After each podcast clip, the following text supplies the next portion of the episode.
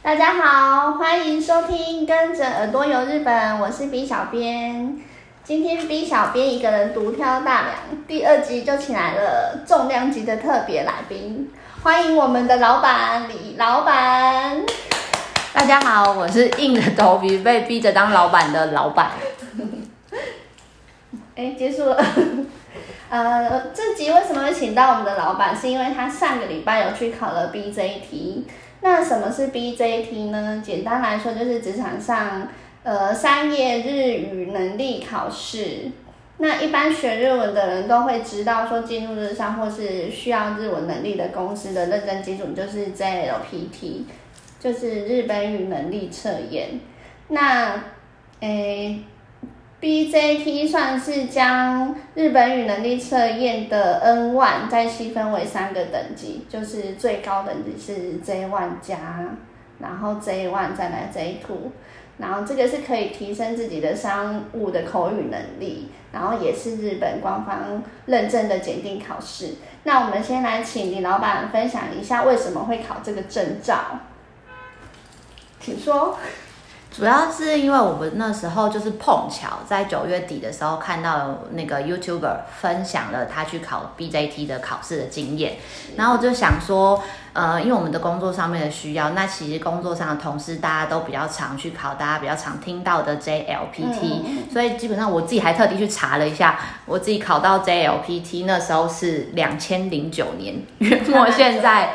十一年前，那因为我们工作上需要，可能需要在一些企划提案上面的时候，要跟日方去证明你的日文能力。那怎么就如果光是讲我我有 N1，那我想说多一个就是凭证，让日本人去评估的话，是不是会更有加分？所以就想说，好吧，那不然我也来去试试看考这个 BJT 商务日语能力考试。嗯嗯，那听说它的测验方式是现场机考的方式，那。这种测试还蛮特别的，那你是怎么？那报名方式跟费用可不可以就是跟大家介绍一下？它的报名的话，其实大家上网去搜寻 BJT，你就可以看到有一个由那个公益财团法人日本汉字能力检定协会的一个官网。嗯，那它的官网上面就可以让大家做线上的报名。它比较特别的是，它只能在线上报名做刷卡。你嗯，然后而且它是以美金的付费，基本上是六十二块美金。那我自己有看了一下我的信用卡账单，就是加了当时的汇率再加手续费，差不多是一千八百三十五块左右。然后我另外有去看了一下，在日本国内也可以考，所以它在日本国内的话收的费用是七千块日币含税，反而好像在日本国内考的话费用稍微会高一点。哦，谢谢老板详细的说明。那。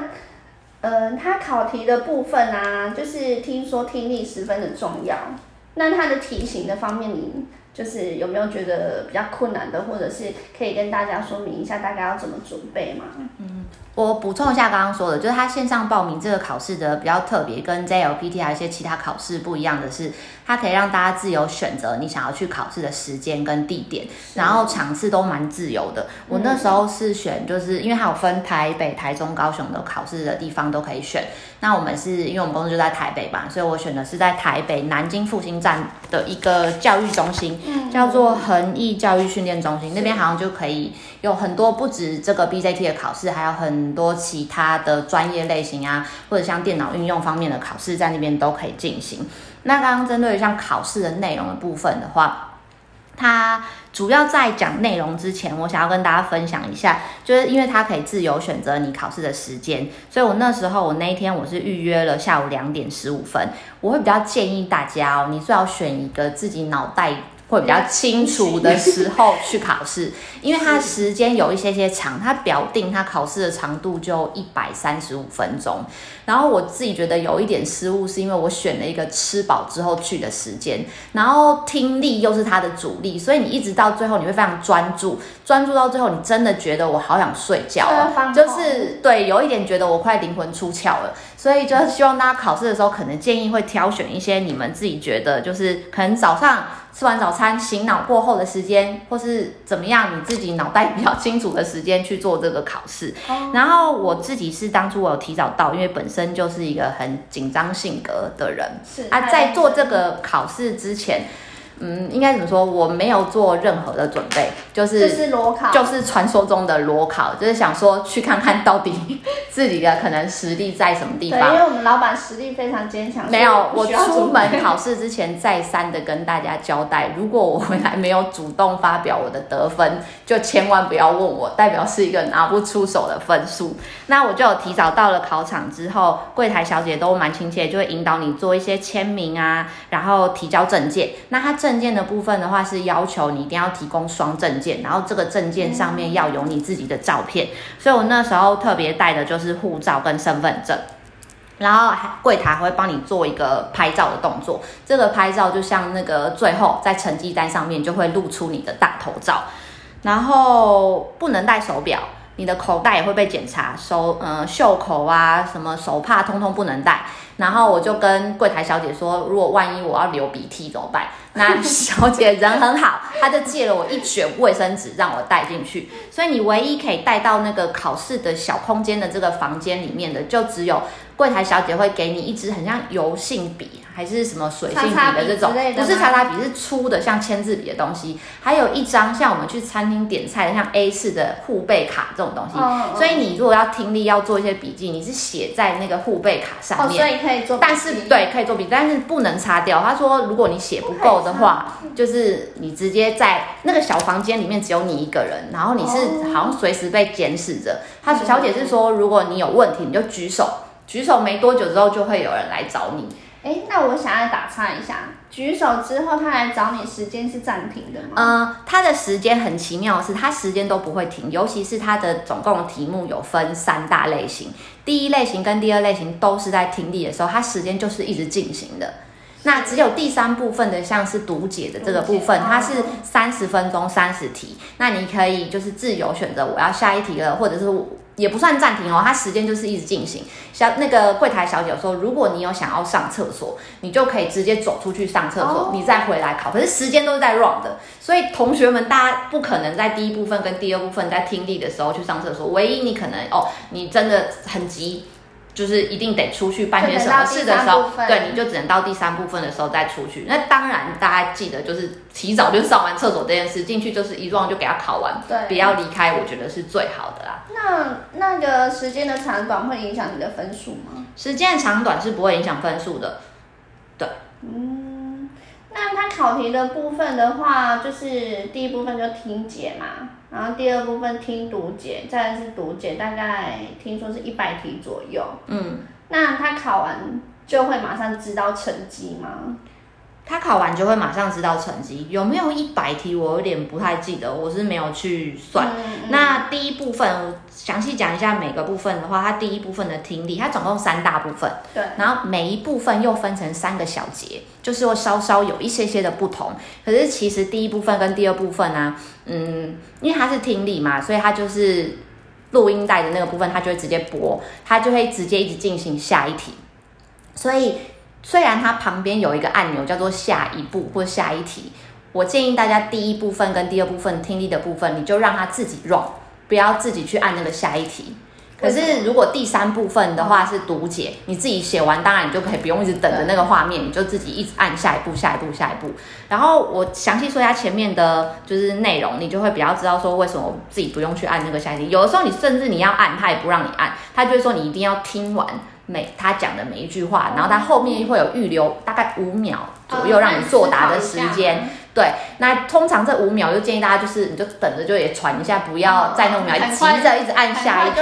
对对对。然后第一部分的听，因为他们的官网上面它都有那个模拟试题。那我那时候考试之前有稍微看一下官网，你至少想要知道说它的题型是怎么样。然后原本我有想要去书店找一些相关的书籍，结果我在南西的成品没有看到任何就是跟 BJT 相关的，像模拟考古题啊，或是呃教科书之类的东西，全部都是 JLPT 的东西。所以大家可能如果有人很想要很认真想要做一些考古题的话，听说大兴书局或是什么网络上可能可以找得到，就是考试的那一种。对对对。然后呃第一部分的听力。第一个小节，它是让你看一个图片，然后听选项，然后针对于这些人在干嘛，在说什么去作答。那第一部分呢，我觉得比较就是没有那么困难的原因，是因为它的选项也是用听的，嗯，它没有写出来，对，所以你不需要同时看两个地方。那时候我觉得比较困难的是第二部分，第二部分的那个听读解啊，它是选项也是要看，然后又要看那个图的内容去理解，哦，所以你等于在短短的时间，对你两边都要去做理解，就我觉得会比较忙。啊，比比方说刚刚说的那个第一部分的第一小节是，可能那个画面里面是两个人在交换名片，那他就会题目的选项就会念给你听，说，请问他们在干嘛？他是在交换名片，还是他在跟他介绍什么东西，还是他要卖东西给他？那还是他要送他东西？就是他会问你说他在干嘛这一件事情。所以是有四个四个呃答案，这个答案那个你画面上只会有一二三四，没有写说。他们在交换名片，哦、他们在没有选项也是用听的，对对对对对对，哦、或者是说那个图片的画面是他们两个看着一个电脑，好像在讨论公式，嗯嗯对，那所以那个选项他就会念给你说：一，请问他们两个在修电脑；二，请问他们两个在核对资料，还是什么这样子的内容？所以这个也是蛮考验记忆力的，嗯，不然就是他可能学。讲出一个答案，你马上就会知道是不是嘛？看一下大家的习惯，有一些人可能就是听力测验就很喜欢做笔记，把每一个选项他说的什么都记下来。可是我个人是采取那种删去法，就知道啊，一定不是，啊，一定不是啊，哪个有可能是，我就用手稍微先比着一下，到最后再做出正确答案这样子。这样也是。然后第二小节的话，他是说也是看图，然后听那个选项。选项也是用听的哦，然后就是针对于这个人，这时候他台词应该怎么说去作答。比方说，他就是看说现在是一个新社员，在针对于他的老板在自我介绍，然后这时候他应该怎么介绍自己？然后那个选项里面的可能就会有一些是他没有用敬语啊，oh, 他可能像朋友一样这样讲话的态度啊，这种就不可以，你就要选那个，反正日文大家说敬语就是越长越尊敬，你就选那种落落等的那种就对了。哦，所以他这这个部分的话，就是一选项是什么样的内容有写出来？没有选，第一部分都没有写。第二部分有吧？第二部分才有啊！我现在说的是第一部分的第二小节，每一部分有三个小节。哦、对，然后第一部分还有最后一小节，它是看图，然后听这两个人的对话。那这部分就是你要理解他们两个聊完的内容之后，然后再去做选择。比方说，嗯嗯，他的那个例题就是可能两个人在做一个采访，有一个主播可能在问一个社长问题，然后聊完了之后呢，问题就会问你说，这个社长认为要让公司蓬勃发展，什么才是最重要的？那你就要听懂他们刚刚的那个对话内容啊，因为日文有很多，就是他们很喜欢拐弯抹角的否定对方。比方说，主播说，呃，你觉得员工重视员工才是让。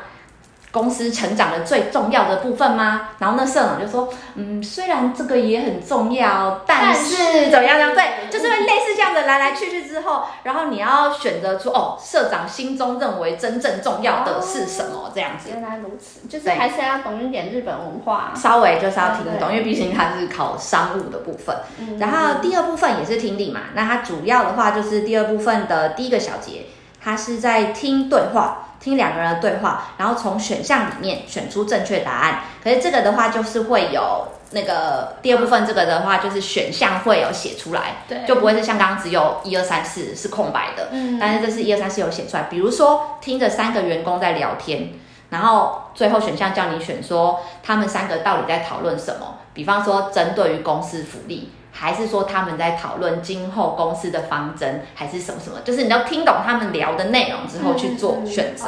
嗯、对，然后第二部分的第二个小节呢，是这这这这个部分是让我觉得说比较就是容易紧张，因为你可能要耗一点时间去理解。因为第二个小节它是要看传单，看一个广告传单，或者是看一个图表，公司的图表，然后选出正确答案。嗯那它的那个选项啊，是长在那个传单或是图表里面的，就是要把它找出来。对对对对对。然后它的可能是，比如说你看一张一张广告传单，然后他问你说：“嗯、请问这张传单是哪一间公司出的？”然后就比方说是真人的，还是印刷厂的，嗯、还是什么销售电器的？就是是什么公司出的传单？那你就要看得懂这个传单的内容，想要干嘛？对，然后去做这个选择。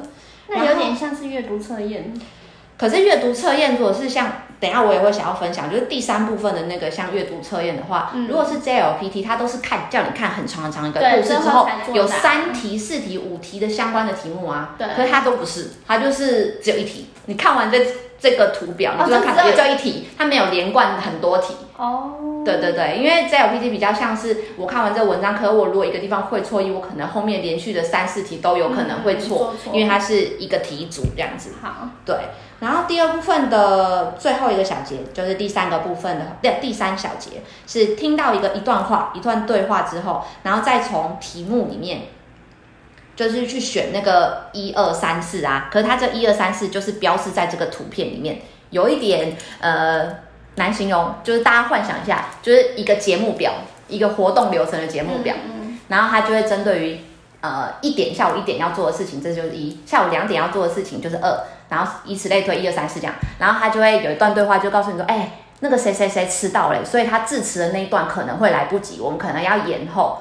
然后答案就叫你选说，请问要延后的是哪几点的那个活动项目？所以就是你又要听懂他那个，然后又要找图表里面的那个，甚至是它会是一个报表，然后它的那个报表是说，呃，针对于今后台湾人去日本，然后这是我现在随便乱举例的，我自己乱写写。就是台湾人去台湾人去日本，然后最重视的这呃最重视的什么？比如说旅游要素好了，嗯、然后这五年的演变，那可能那个图表就是你要看说哦，越来越多的是这五年之间增长的，比如说像大家越来越重视住宿，大家越住越高级，你就要看懂那个图表里面的数据展现，然后去选那个。那我觉得这个逻辑能力也要很强，欸，稍微可能要有一点点就是判断这样子。逻辑思考啊，我差不多就是到第一部分、第二部分听完，就已经差不多觉得开始想要睡觉，所以我有一点觉得这个考试是一个耐力战，就是很 对，有点花精神。对，那请问一下，有休息时间吗？刚刚说啦，就是休息时间，我前两部分不建议大家休息啊，因为你没办法休息，它题目就是一直进行，它就是一直播下去，它不会停。对，反正就是你自己抓时间休息。那主要就是在第三部分的时候，第三部分的时候，它就是三十题三十分钟，中间你可以自己。如果你想要休息，你就去休息，对，再进来继续写。反正在这三十分钟内，这时间不会停下来哦。那那它的题目是按暂停吗？它不是，就是你就不要动就好了。哦，你就不要动，它就不会。对对对对对，你按下一题，它才会去下一题啊。第三部分。哦、第三部分哦，所以那那因为第一部分跟第二部分不会停下来，没办法，所以就没有办法休息。对。然后第三部分的读解的话，它在画面的右上角。会跟前面不一样，因为前面的听力是你不能再回去重听啊，你也不能就是再回去重新选答案啊，所以第三部分它在右上角才会有一个再检查钮，就是如果我写这一题我没有什么把握，我最后想要再看一下这一题的时候，它为了你方便可以马上跳回来这一题，它有设定了一个再检查钮在右上角。所以，我这题的答案如果不是那么确定的人，你可能就可以选右上角的再检查钮，这样子。可以先跳过，再回来做。也可以啊，但是我建议，如果你想要这样的话，没有没有没有，我你如果想要这样的话，你最好还是先选一个你觉得比较可能的，哦、以防你最后忘记，你如果这题没写到，那不就很亏？那这个有时间限制吗？就三十题三十分钟啊，你都没有认真听我说，李小编。不是三十题三十分钟，那我如果超过三十分钟，我就不能作答。当然啊。你，休息时间，你如果去厕所啊，或者什么的，所以我刚刚一强调三十分钟时间不会停啊，好累哦。对，然后呢，我自己采用的方式是我没有用右上角的那个再检查钮，我是自己一次全部就都先作答完之后，就是。快速选完答案之后，最后再全部再重新审一次，这三十题我都再看一次。哦，那那算是你还蛮有余裕的。嗯，因为我觉得啊，它的就是前两个小节都是填空题，然后它的那个填空题都比较接近，像是选一个文法的语感。虽然是文法，但是不是那种 JLPT 那个很难的那种，很生硬、很生硬的叫你要背下来的那文法，是有一点点比较接近。你念快一点，大家就知道那个日剧里面常出现的台词那个语感的感觉。所以我觉得那个选择不需要花太多时间。那第三小节的部分的话，它就是针对，它会给你可能是一个信，一封信，或者是一个文章新闻，或者是呃一个 mail 的文件之类的内容。对，然后这个。因为我刚刚就说了，因为它跟 JLPT 不一样的是，它是一篇只有配一题而已，所以你不需要我从头到尾先把那一篇看完再做那一题，你先看题目是什么，然后再去那个文章里面找答案就好了。对对对，我觉得这样是比较容易的。嗯嗯。然后差不多就快考完的时候啊，它后面呃第三部分写完的时候，它后面会有一个总表，告诉你你这三十题就是哪几题已经回答了，哪几题还没回答，好像用小旗子来标示。但我是没有看得很懂，他那小旗子到底是什么意思？我很怕我自己误会了。比方说，它可能是空白的小旗子，是，或者是有颜色的小旗子，我不知道它的各代表什么意思。对，所以我总之我就是全部再检查一次，我有没有都做题，因为。我那时候在网络上看，有些人是担心说，因为他是用滑鼠作答，滑鼠选，那、嗯、有些人可能怕自己没有点到，或者是没有选到，你都漏写了那一题啊，所以我还是全部三十题都再看一次，我们确定都有选到答案了，嗯、才结束那个考试。一点。对对对。嗯嗯。哦，谢谢老板精彩的分享。他考完了之后会有一个问卷。然后他有特别强调说，就是你填不填这个问卷都不会影响你的分数。那以防万一，反正我就想说看一下他会问什么，我还是有填。嗯、那他主要啦，就是在问你一些自我评分，就评分我的日文应用能力。比如说，他就会问你说，你觉得你可以很流畅的用日文做简报？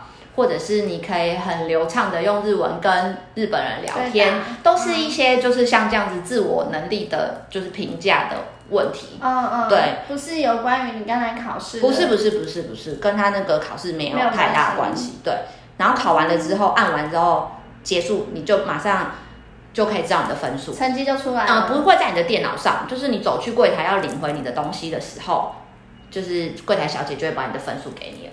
哦，那它有就是一张证书的样子吗？它不是一张证书的样子，它其实就一张很简单的纸，然后就只有告诉你说你 total 的总分是多少分，然后它是说详细的内容，就是三天之后，请你到你原本报名的网站上面，它就会告诉你你详细的成绩内容。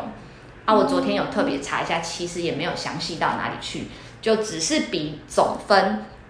再多了一个，它有针对你的各个单元。刚刚说的总共有三个单元嘛，这三个单元的，呃，那叫什么等级？嗯，就是呃，这个考试的话，它是给你个总分，有点像托育的感觉，就是总分不是针对于说你 N 1有没有过，还是 N 二有没有过，它是一个给你总分，然后评价的概念。就是分数高低跟级数。对对对，那它还是有稍微分一下，就是从 J one 加 J one J two 一直到 J 五这样子的总等级，全部总分的等级。可是它针对于你的各个单元，还是有给你一个各各单元的等级之分。然后它不是分数，它就告诉你说，有一点点像我把它理解成一百个人里面你排第几名的概念。比方说，他说如果你是八十一名到一百名，那你在这个等级里面，就是这个单元的等级，你就只有一分一等，你就是低等。啊，如果你是前五名的人，就是最高就是七等。七等，对，它就是一二三四五六七这样子分。哦，可是它它不是用分数去排，比方说你你是 J one 加或者是 J one J two 吗？有这个部分，有这个部分的话，就是如果你是零分到总分，现在说的是总分，嗯，如果你的总分是在零分到一百九十九分之间的话，那你就是 J 五。J 五算是 J 五的话，对，就是比较低阶一些些。嗯、然后在可能网上有一些人，或者是他们日文就分享说，那几乎上就可以来说是没有商务沟通的能力，对听起来就会有点受伤。对，然后再来是两百分到三百一十九分，嗯、那这是 J 四。J 四它是说你有低程度，相对低程度的商务沟通能力。是三百二到四百一十九是 J 三。那 J 三是说你有限的商务场合你可以去沟通，嗯嗯嗯，不是全盘这样子。那四百二到五百二十九是 J 二，J 二的话就是具备有限的商务能力，然后再是五百三到五百九十九，这就是 J one。J one 的话是具备广泛的商务能力，但也还并不是全部。对。然后六百分到八百分就是 J one 加。那 J one 加这个的话，它是对，就是你具备所有商务场合中，你都可以用正确的字，然后去理解所有的意思，或者是表达自己的意思的这件。这就是最高等级。这个是它的里面的最高等级。对，那你老板的成绩是？嗯。就我我这次考完的分数是六百七十六分，所以照他的评价上面来说的话，是在 J1 加这个 level 上面。呃，不愧是老板，我觉得就是我考一次就考到 J1 加，我们真的是不知道怎么。我我要叫大家，现在 JCB 小编都在加紧准备当中，就是我希望他们年底大家都可以来去考一下，但我觉得不一定限于这个考试，因为我后来有找一下，在台湾还有其他就是可以测能日文能力的部分。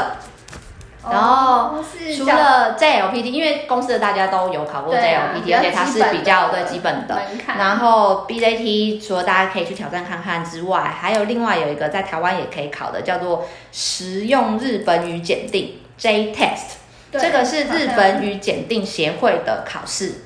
那我觉得这个考试呢，让我觉得特别厉害的是，它总共满分有一千分。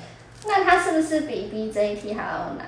嗯，我没有去考，我也不知道。但是他是说满分，它是一千分。然后啊，因为他有做分数的等级，跟 N one、N two、N 三、N 四去做比较。比如说，你在我这个考试带几分的人，你就是 N one 等级这样子。哦。对，可是他这个考试他写说啊，他的特 A 级九百三十分，对，是特 A 级是九百三十分。然后他相对应的那一栏啊，就写说。